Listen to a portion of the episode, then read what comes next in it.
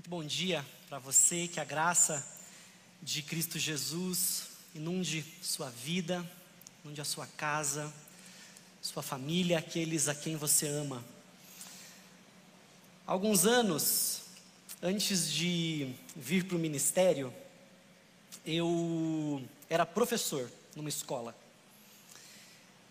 E num dia da semana específico, eu dava aula de manhã e dava um plantão de dúvidas com os alunos à tarde. Por conta disso, neste dia especificamente, eu precisava almoçar num pequeno restaurante que tinha próximo à escola que eu dava aula. Num desses dias eu estava almoçando e sentei num canto assim, e uma colega de profissão sentou próxima a mim, mas não havia me visto,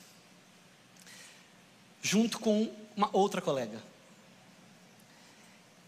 Enquanto naquele almoço eu comia o prato que eu comia, as duas colegas almoçavam a coordenadora da escola. E aquela conversa acalorada, a qual eu tive acesso de forma não intencional, por alguma razão me trouxe uma série de problemas depois. Isso porque logo depois que elas terminaram o almoço e a conversa, elas foram se levantar, elas olharam para o lado e viram que eu estava ali e que eu tinha ouvido toda aquela conversa. Não bastasse essa situação constrangedora e delicada, poucos dias depois estávamos nós todos, eu, as duas colegas, os demais colegas, professores e a coordenadora da instituição, numa reunião em que as duas colegas teciam pródigos elogios à coordenadora. E eu ali naquela situação olhava para elas assim, e entre nós havia um olhar que não falava nada, mas dizia tudo. E era assim: eu sei o que, que é a verdade. Enquanto eu me preparava para lidar com o texto que a gente vai conversar aqui, eu me lembrei dessa história, porque muitas vezes na vida nós passamos por experiências assim, em que algo é dito, mas nós precisamos tentar entender o não dito, ou que nós estamos dizendo algo e que a massa está entendendo alguma coisa, mas Existe alguém que está olhando e entendendo exatamente aquilo que nós gostaríamos de dizer e não aquilo que está calmamente sendo pronunciado. Ou seja, algumas vezes, não é que as pessoas não são claras, mas é que há um assunto subliminar, há um assunto que está por trás e que aqueles que entendem os elementos vão ser capazes de compreender o ponto da conversa. O texto que nós vamos lidar hoje narra uma experiência assim. Você sabe, nós estamos na série de mensagens Reflexo, que pretende olhar para as afirmações de Jesus no Evangelho de João, para as sete afirmações em que Jesus diz, Eu sou, e ele complementa essa afirmação com alguma característica a seu próprio respeito, e nós estamos conectando essas declarações de identidade de Jesus a outras ações de Jesus também narradas no Evangelho de João, dos seus milagres. E percebendo então que há uma intensa conexão, há um reflexo entre aquilo que Jesus disse que era e aquilo que ele fazia. E havia não só um reflexo, mas um coerente reflexo, porque as ações de Jesus representavam ou evidenciavam quem ele era. Nós estamos chegando então hoje na passagem em que Jesus afirma: Eu sou o bom pastor. E essa expressão é importante para nós, é muito importante para nós, porque nós somos chamados de ovelhas do seu pastoreio. E talvez ao ler essa história, nós muitas vezes percamos de vista que as Escrituras têm uma história sendo contada e que os episódios não são episódios isolados, eles estão dentro de um contexto e uma história se conecta à outra, de forma que elas são pano de fundo uma para a outra e justificam então algumas afirmações que são trazidas ali. Os eventos, as pessoas, as sequências e as consequências dos fatos narrados nas Escrituras precisam ser compreendidos dessa forma conectada.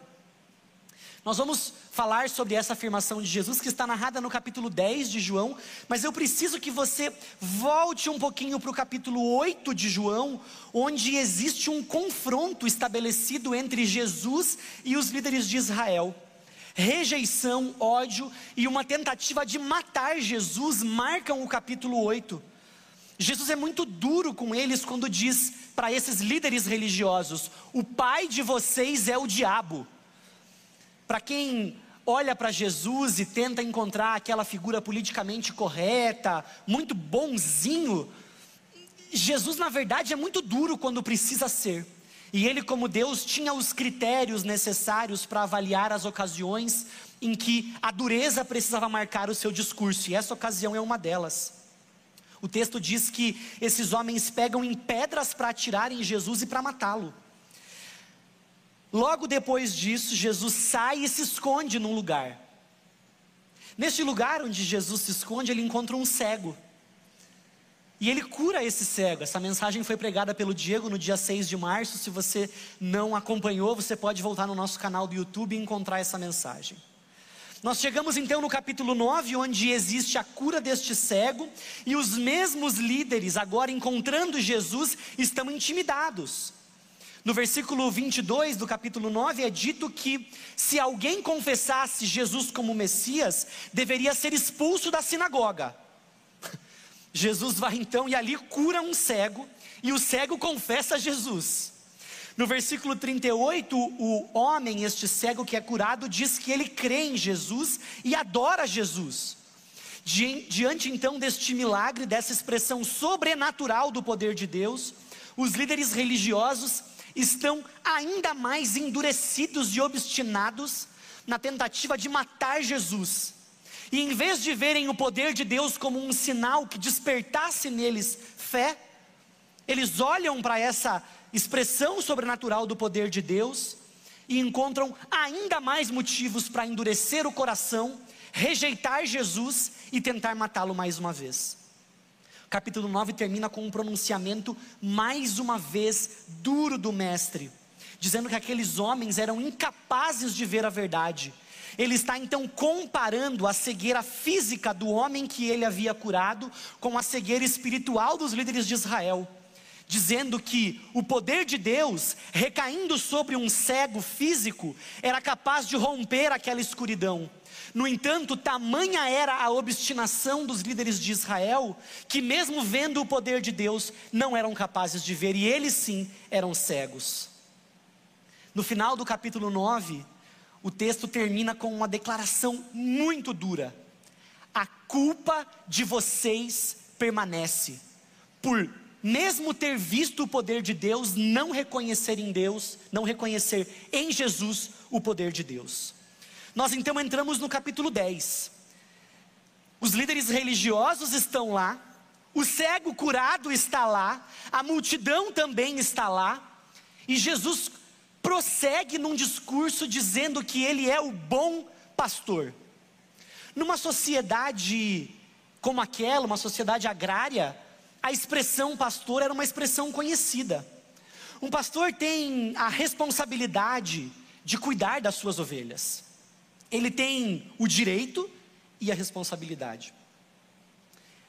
Mas naquele contexto, os apriscos, que eram os lugares onde as ovelhas eram guardadas, eram apriscos comunitários. Ou seja, muitos pastores traziam suas ovelhas para o mesmo aprisco, motivo pelo qual aquelas ovelhas reconheciam a voz do seu pastor e atendiam somente a voz do seu pastor. Ainda que um outro pastor chegasse e chamasse as ovelhas, elas não atendiam a direção de outro, mas somente do seu pastor. Os pastores então tinham pela manhã a responsabilidade de convocar as ovelhas, ao longo do dia apacentá-las, conduzi-las e à noite protegê-las dos ataques de ladrões que poderiam tentar tosqueá-las ou matá-las e esse processo se repetia: proteção à noite, chamar pelo nome pela manhã, apacentar durante o dia, arrebanhar novamente ao final do dia e novamente protegê-las. E assim esse processo continuava. Diante da declaração de Jesus de que Ele é o bom pastor, eu e você, aqueles primeiros ouvintes, encontram tudo de que nós precisamos, porque Jesus, Jesus é tudo o que você sempre buscou: proteção, cuidado, condução, apacentar, conduzir ao melhor ambiente. Jesus é tudo o que você sempre buscou. Por isso esse é o título da minha mensagem. Tudo, tudo que você sempre buscou se encontra em Jesus. Vamos ler então o texto. João capítulo 10, a partir do versículo 10, nós vamos ler ainda até o verso 21. É dito assim: O ladrão, o ladrão vem para roubar, vem para matar e destruir. Eu vim para lhes dar vida, uma vida plena que satisfaz. Eu sou o bom pastor e o bom pastor sacrifica a sua vida pelas ovelhas. O empregado foge quando vê um lobo se aproximar, abandona as ovelhas porque elas não lhe pertencem e ele não é seu pastor. Então o lobo as ataca e dispersa o rebanho. O empregado, ele foge porque trabalha apenas por dinheiro e não se importa de fato com as ovelhas. Eu sou o bom pastor. Conheço minhas ovelhas e elas me conhecem, assim como o Pai me conhece e eu o conheço. E eu sacrifico minha vida pelas ovelhas. Tenho outras ovelhas que não estão neste curral. Devo trazê-las também, elas ouvirão a minha voz. E haverá um só rebanho e um só pastor. O Pai me ama, pois sacrifico minha vida para tomá-la de volta. Ninguém atira de mim eu mesmo a dou. Tenho autoridade para entregá-la e também para tomá-la de volta, pois foi isso que meu Pai ordenou. Quando Jesus disse essas coisas, as opiniões dos judeus a respeito dele se dividiram outra vez. Outra vez por quê? Porque ele já havia curado o cego e pela primeira vez as opiniões haviam se dividido. Então, outra vez, versículo 20. Alguns diziam: Ele está possuído por demônio e está louco. Por que ouvi-lo? Outros diziam: Ele não fala como alguém que está possuído por demônio. Pode um demônio abrir os olhos dos cegos? Essa figura que Jesus usa é uma figura que provocaria nos seus ouvintes uma intenção, uma percepção ao dizer eu sou o bom pastor, Jesus está confrontando os líderes de Israel, porque os líderes de Israel eram conhecidos como pastores de Israel. Mas na palavra de Jesus, eles eram falsos mestres, falsos pastores. Dessa forma, então, Jesus não diz apenas eu sou o pastor de Israel. Ele diz eu sou o bom pastor e se distingue então dos pastores de Israel, provocando nesses pastores a percepção de que sim, eles eram de fato pastores de Israel, mas eles eram maus pastores, eles não eram bons pastores.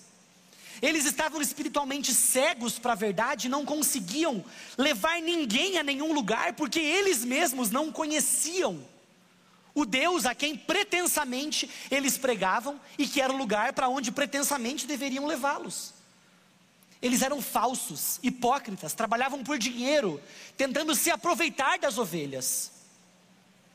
Jesus vem então e diz: Eu sou o bom pastor. E aqui nós estamos diante de, uma, de um terreno santo, porque você sabe que a expressão eu sou, o texto de João foi escrito na língua grega, mas a conversa aconteceu na língua hebraica, que era a língua falada na época.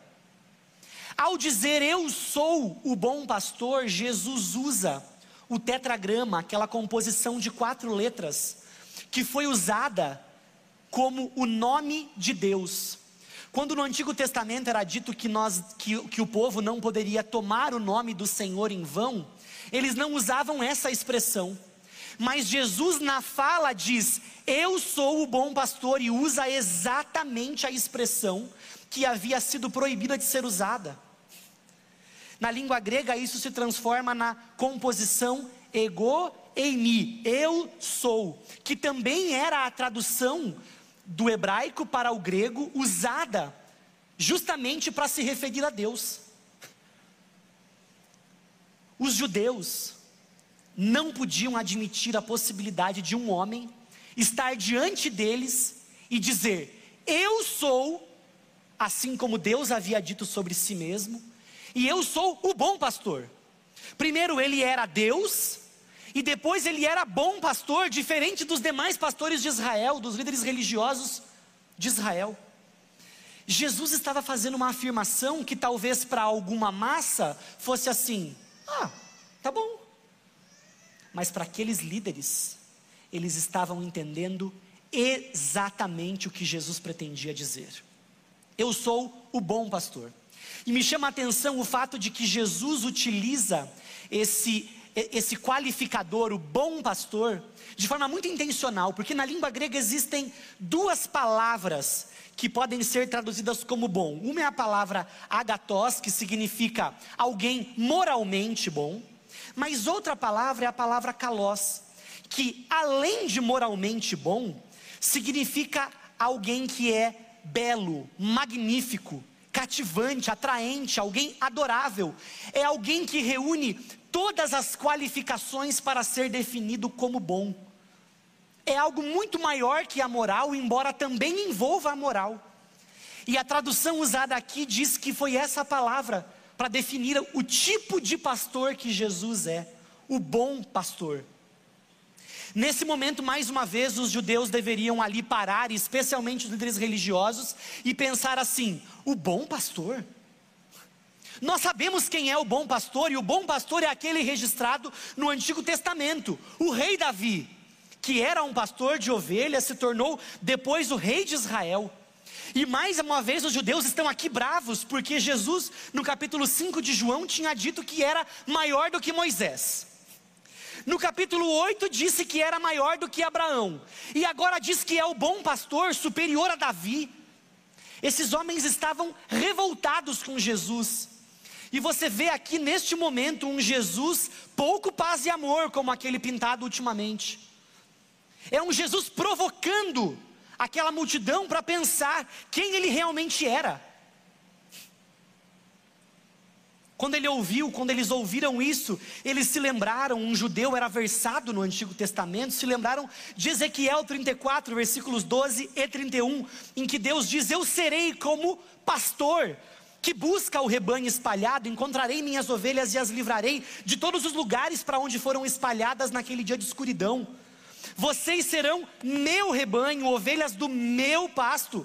Vocês são o meu povo e eu sou o seu Deus. Eu, o Senhor soberano falei. Salmo 80, 1. Ouve, pastor de Israel, é a oração feita a Deus, dirigindo-se a Deus como pastor, que conduz os descendentes de José como um rebanho. Tu que estás entronizado acima dos querubins, manifesta o teu esplendor. Mas ainda eles se lembrariam do salmo que é conhecido para todos nós: O Senhor é o meu pastor e nada me faltará. Jesus está diante daquela multidão dizendo: Eu sou Deus, eu sou Deus.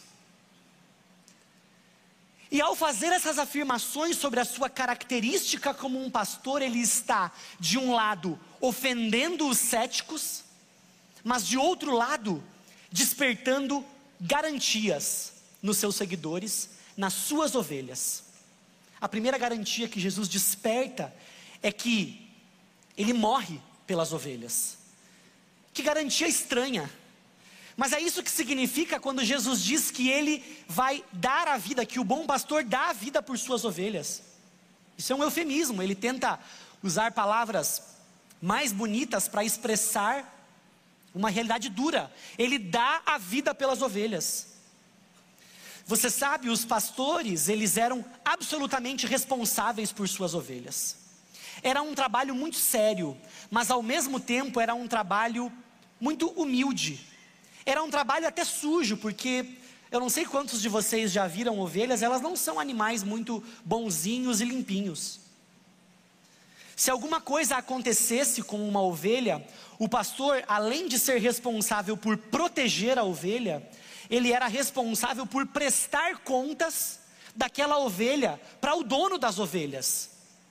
O Antigo Testamento relata muitos episódios, por exemplo, em Amós, no capítulo 3, versículo 12, o profeta narra uma, um episódio em que o pastor volta trazendo somente duas pernas das ovelhas, porque ela havia se envolvido num ataque, foi atacada por um leão, e o pastor precisava então levar alguma parte da ovelha para poder comprovar que a ovelha havia morrido e que aquilo não havia sido negligência dele. Depois em Samuel é narrado que Davi luta contra um leão e contra um urso, nas atribuições de pastor. Isaías 31 fala de uma ocasião em que os pastores são chamados para lutar contra um leão. Você percebe que a figura que Jesus usa não é uma figura meramente boazinha, é uma figura de proteção, é uma figura de ataque para proteção. Livre e voluntariamente, Jesus dá a sua vida por suas ovelhas. Mas alguns podem dizer assim: ah, mas ele era Deus. Não foi isso que ele estava tentando dizer? Eu sou Deus. Logo, para ele dar a vida, isso não significava alguma coisa tão grave assim. Mas eu também quero te chamar a atenção para mais um pequeno detalhe desse texto, que talvez passe despercebido para nós. Existem diferentes palavras também na língua grega para falar sobre vida. Uma é a palavra bios, que nós conhecemos, de onde vem a palavra biologia, e outra é a palavra zoé, de onde vem a zoologia. Mas neste caso, Jesus não diz que ele dá bios nem zoé. O que ele dá é a palavra psiurre, de onde vem posteriormente a palavra psique, para definir nossas, nossa alma, nossa mente, nossas emoções, para definir o homem interior, aquilo que nós de fato somos. Jesus está dizendo que Ele dá a sua totalidade por suas ovelhas, não é meramente o seu corpo que é entregue, mas é tudo aquilo que Ele era. Jesus sofreu no corpo a dor de se entregar na cruz e morrer em nosso lugar, mas essas feridas também foram feridas emocionais, no âmago do seu ser, porque foi tudo aquilo que ele era que foi dado. E pense bem, no caso das ovelhas, se o pastor morresse, elas estariam numa condição completamente deplorável, elas estariam também entregues à morte.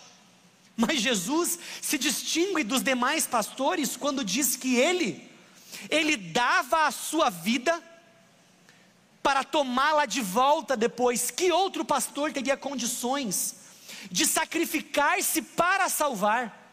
Os pastores se sacrificariam e deixariam as ovelhas perdidas, mas Jesus diz: Eu me sacrifico e eu mesmo tomo minha vida de volta, porque eu sou Deus. Nós sabemos disso porque Ele morre e as suas ovelhas, os seus discípulos, ficam dispersos, ficam com medo, é isso que é relatado. No entanto, ao terceiro dia, este pastor morto ressuscita, vem, arrebanha as suas ovelhas, as coloca próximas mais uma vez e garante: todo aquele que o Pai me der virá a mim, eu não perderei nenhum deles. É uma garantia, Jesus manterá todos os seus firmes em Suas mãos. Mas ele apresenta mais uma garantia. Ele diz que ele ama. Jesus ama as suas ovelhas. Ele se dá porque ama. Versículos 14 e 15 ele diz: Eu sou o bom pastor, conheço as minhas ovelhas e elas me conhecem a mim. Assim como o Pai me conhece a mim e eu conheço o Pai. Talvez você diga assim, Dani, acho que você errou o versículo, porque o texto diz que Jesus conhece, não que ele ama. Onde está o amor nesse trecho? Nós precisamos entender que este conhecimento envolve muito mais do que ter informações sobre. O conhecimento significa ter uma relação com. Conhecer é um eufemismo para intimidade para estar próximo, conectado. Não se trata de ouvir alguma coisa a respeito de Jesus, não se trata de ter algumas informações bonitas sobre o Mestre, antes se trata de ter um relacionamento íntimo, profundo, conectado, o mais doce e amoroso relacionamento possível. Jesus ama as suas ovelhas e as conhece muito mais do que pelo nome. Texto de João 3,16, conhecido de todos nós, diz que Deus amou o mundo de tal maneira que deu o seu Filho unigênito, para que todo aquele que nele cresce não perecesse, mas tivesse a vida eterna. Deus nos deu Jesus porque nos ama. O filho se entrega por suas ovelhas, porque ama as suas ovelhas. Os falsos mestres, para quem Jesus afirmava isso, não tinham condições de expressar tamanho amor. Este amor, este amor intenso e profundo revelado por Jesus, nos conduz a Ele, é a garantia de que nós não conseguimos ir tão longe a ponto de escaparmos das Suas mãos. Este amor profundo de Jesus implica no fato de que, assim como uma ovelha se perde, vai para longe, mas ela é buscada e alcançada por seu pastor, nós também. Talvez caminhemos para longe dele, talvez nos desviemos dele, talvez resistamos a ele, mas ele vem, ele nos busca e ele nos encontra, e ele não perderá nenhuma das suas ovelhas. Portanto, se você é uma ovelha de Jesus, não importa quão longe você tenha ido, o Mestre te busca, te encontra e te traz de volta. Essa é uma garantia, Ele fará isso. E esta realidade sobre Jesus, o amor de Jesus por nós, nos garante ainda uma terceira realidade. Jesus une as suas ovelhas, primeiro consigo mesmo e depois com as demais ovelhas. Versículo 16: Eu ainda tenho outras ovelhas não deste aprisco. A mim me convém conduzi-las, elas ouvirão a minha voz, e então haverá um só rebanho, um só pastor. Você sabe, Jesus começa o seu ministério apelando a judeus somente. Mas os judeus vão resistindo a Jesus, rejeitando Jesus, e ele expande isso, dando atenção aos gentios, que são aqueles que não são judeus. Na verdade, isso não deveria ser uma surpresa, porque em Isaías 42 é dito: Eu, o Senhor, o chamei para mostrar minha justiça, eu o tomarei pela mão e o protegerei. Eu darei a meu povo Israel, eu o darei a meu povo Israel como símbolo da minha aliança com eles. E você, ou seja, o povo, será luz para guiar as nações, abrirá os olhos dos cegos, libertará da prisão os cativos, livrará os que estão em calabouços escuros. Aquilo que Deus havia estabelecido para Israel fazer e que não foi feito, foi feito por Jesus, que era o Israel perfeito. No capítulo 49, ainda de Isaías, é dito: Você fará mais que restaurar o povo de Israel para mim, eu o farei luz para os gentios, e você levará a minha salvação até os confins da terra. O plano de Deus nunca significou restringir a atuação, nunca significou exclusivizar um povo, como se esse povo fosse muito melhor do que os outros, mas dizia respeito a como Deus ia separar um povo para ter a responsabilidade de anunciar. Anunciar para que ele unisse novamente as suas ovelhas. Jesus reunirá as suas ovelhas. Jesus nos colocará conectados uns aos outros, motivo pelo qual isso que nós estamos vivendo aqui hoje é sagrado. A igreja é uma realidade sagrada porque ela foi idealizada por Deus, firmada por Jesus, garantida por Jesus. É por isso que não existe cristianismo sem igreja.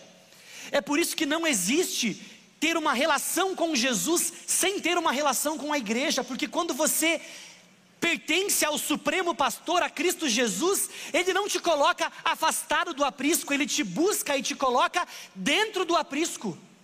Cristianismo sem igreja não é cristianismo, não existe relação com Jesus sem relação com a igreja, porque quando você se conecta, quando você é conectado a Jesus, você é conectado à igreja. Portanto, se você resiste a uma vida de pertencimento à comunidade, você está resistindo a uma vida de pertencimento a Jesus, porque não existem ovelhas longe do aprisco que não estejam sendo buscadas. Se você quer ser uma ovelha longe do aprisco, isso faz de você uma ovelha rebelde, obstinada, que precisa ser buscada, corrigida, repreendida, disciplinada e trazida de volta para o contexto da igreja. porque resistir à realidade da vida da igreja é resistir ao pastoreio de Cristo Jesus. Se você não, não se abre para a vida em comunidade, você se fecha para o pastoreio de Jesus. Você se fecha para esta realidade de amor, de proteção, de cuidado espiritual que só há para aqueles que estão debaixo do pastoreio de Jesus, vivendo no seu aprisco que é a igreja. Jesus dá a sua vida porque ama as suas ovelhas. Ele traz essas ovelhas em íntima unidade consigo mesmo e umas com as outras. Aquele que está unido com Jesus torna-se um só com ele e com os seus irmãos, com as demais ovelhas. Veja como o autor aos Hebreus compreende Jesus. E agora que o Deus da paz que trouxe de volta dos mortos nosso Senhor Jesus, o grande pastor das ovelhas, e confirmou uma aliança eterna com seu sangue, os capacite em tudo que precisam para fazer a vontade dele. Que ele produza em vocês, mediante o poder de Jesus Cristo, tudo que é agradável a ele, a quem seja a glória para todo o sempre. Amém. Esse Jesus, este pastor, este supremo pastor, este grande pastor das ovelhas, este bom pastor está entre nós hoje, disposto a buscar aquelas ovelhas que estão longe, trazer para perto, trazer para que elas usufruam de uma realidade de cuidado, amor e proteção, que só são encontrados ao lado de Jesus na vida do rebanho. Jesus diz que ele conhece as suas ovelhas pelo nome. E ele diz mais: ele diz que as suas ovelhas ouvem a sua voz e reconhecem essa voz. E mediante o chamado da voz do pastor, essas ovelhas dão ouvidos e seguem o pastor. É por isso que eu creio que nesta manhã a voz de Jesus está ressoando e chamando ovelhas para pertencerem a Ele. É por isso que talvez hoje você esteja aqui e dentro do seu coração, neste momento, esteja havendo um profundo incômodo gerado pela voz de Jesus, chamando você para ser uma ovelha dele. Talvez você nunca tenha se dado conta de que precisa dar ouvidos à voz do pastor e atender à voz do pastor. Mas hoje é dia deste santo movimento de Jesus chamar para si ovelhas, pelo nome. Quero convidar você então a curvar sua cabeça, todos nós. E eu quero me dirigir a você que talvez esteja com este incômodo no seu coração Talvez você hoje esteja ouvindo a voz do Supremo Pastor, do bom pastor Jesus, chamando você. O texto que nós acabamos de estudar diz que ele não perderá nenhuma das suas ovelhas. Se você é uma ovelha de Jesus, se você está percebendo Jesus te chamar para pertencer a Ele como ovelha, a decisão mais sábia é ouvir a voz do Mestre e render-se a Ele. Isso significa confessar: Jesus, eu sou um pecador. Eu preciso do teu pastoreio. Eu preciso do teu cuidado. Eu preciso da tua proteção. Eu não, eu não posso administrar os ataques aos, dos quais eu sou alvo. Eu preciso do teu pastoreio sobre a minha vida. Confessar Jesus como pastor significa declarar pertencimento, significa confessar que a sua vida é dele que Ele é o seu pastor, que Ele cuida, que Ele dirige, que Ele conduz, que Ele diz aquilo que você tem que fazer, que Ele disciplina quando é necessário, que Ele corrige você quando é necessário. É por isso que eu vou dar para você neste momento, para você que talvez nunca tenha se identificado como uma ovelha de Jesus, para você que nunca disse, Jesus, eu sou tua ovelha, eu vou te dar a chance de fazer isso hoje. Mas este convite não se baseia em uma habilidade de persuasão minha, mas se baseia na voz de Jesus tendo sido dita e em você a tendo ouvida. Então, o meu convite é o seguinte: se você hoje ouviu a voz de Jesus te chamando para ser uma ovelha dele, eu vou pedir para você levantar a sua mão, em seguida vou pedir para você vir aqui à frente, porque nós, as outras ovelhas deste aprisco, queremos orar por você. Existe alguém nesta manhã que ouviu a voz de Jesus te chamando para ser uma ovelha dele e quer hoje então responder dizendo: Jesus, eu quero ser uma ovelha tua. Levante sua mão para que a gente possa saber orar por você. Alguém? Que Deus abençoe você em nome de Jesus. Que Deus te abençoe em nome de Jesus. Existe mais alguma ovelha de Jesus que está que hoje ouviu a voz deste pastor e quer dizer: Jesus, eu quero ser tua ovelha. O Senhor me chamou pelo nome. Mais alguém aqui? Deus abençoe você em nome de Jesus. Mais alguém? Deus abençoe você em nome de Jesus. Jesus falou hoje, chamou você pelo nome. Mais alguém teve essa experiência? Convido vocês todos então a ficarem de pé. E você que levantou a sua mão, por favor, venha até aqui à frente. Nós queremos orar por você. Nós, as outras ovelhas deste aprisco, estão aqui como um rebanho para receber você junto com o Supremo Pastor, que é o nosso pastor, o nosso bom pastor, que nos ama, que cuida de nós, que promete estar ao nosso lado. O nosso pastor está aqui para nos receber, para cuidar de nós, para nos apacentar o coração. Quero orar por você. Vem até aqui à frente. Nós temos irmãos nossos queridos também, outras ovelhas se aproximando para receber vocês também. Você pode se aproximar aqui. Deus falou, e quando Deus fala, nosso coração se curva para ouvir a Sua voz. Hoje Jesus chamou cada um de vocês pelo nome, pelo nome, e Ele promete dar vida e vida em abundância. Se por um lado os falsos mestres vêm para roubar, para matar e para destruir, Jesus veio para dar essa vida. E hoje aquilo que vocês recebem dele é vida e vida em abundância. Nós vamos fazer assim, eu vou fazer uma oração e eu vou convidar vocês a repetirem essas palavras. Elas vão ser a declaração de fé de vocês, de que vocês confiam a vida de vocês a este bom pastor que é Cristo Jesus. Então, eu vou orar, peço que vocês repitam, por favor. Senhor Jesus, eu confio a minha vida ao Senhor. Eu reconheço que sou um pecador e que eu preciso de um Salvador. Eu reconheço que o Senhor é o meu Salvador. Eu peço que o Senhor perdoe os meus pecados e me torne um filho teu, uma ovelha tua Deus abençoe ricamente a vida de vocês. Este rebanho aqui está aplaudindo essa decisão, que é a decisão mais importante da vida de vocês. Nós, como rebanho, como este aprisco, queremos ajudar vocês nestes primeiros passos.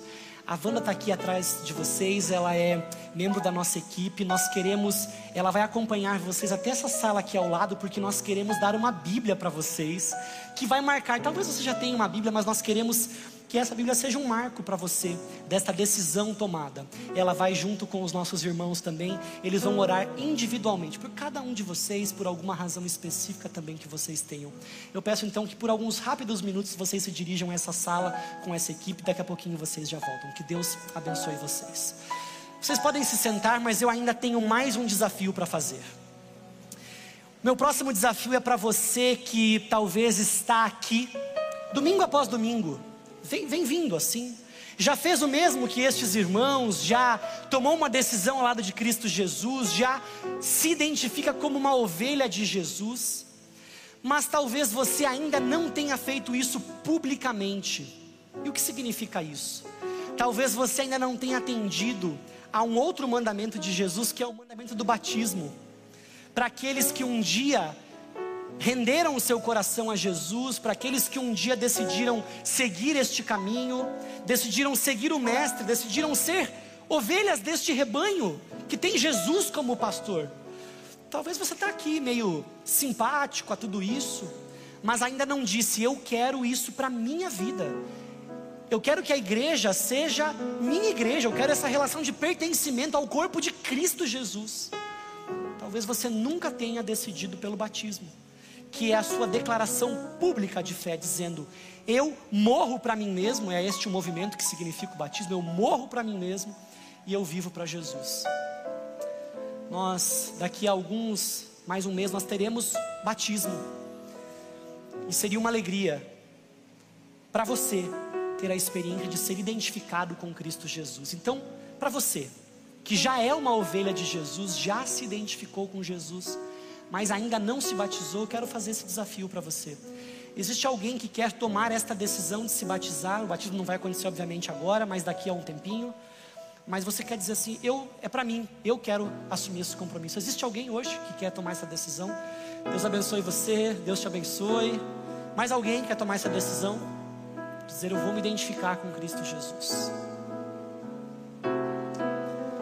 Muito bom, Deus abençoe você também. Muito bom, Deus abençoe vocês. Muito bom, glória a Deus, glória a Deus.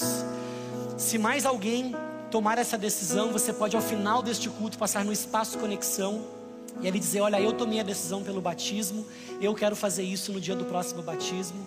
E nós, como igreja, vamos com muita alegria receber vocês como parte deste rebanho, que é pastoreado pelo Supremo Pastor das nossas almas, Cristo Jesus. Que Deus abençoe sua vida.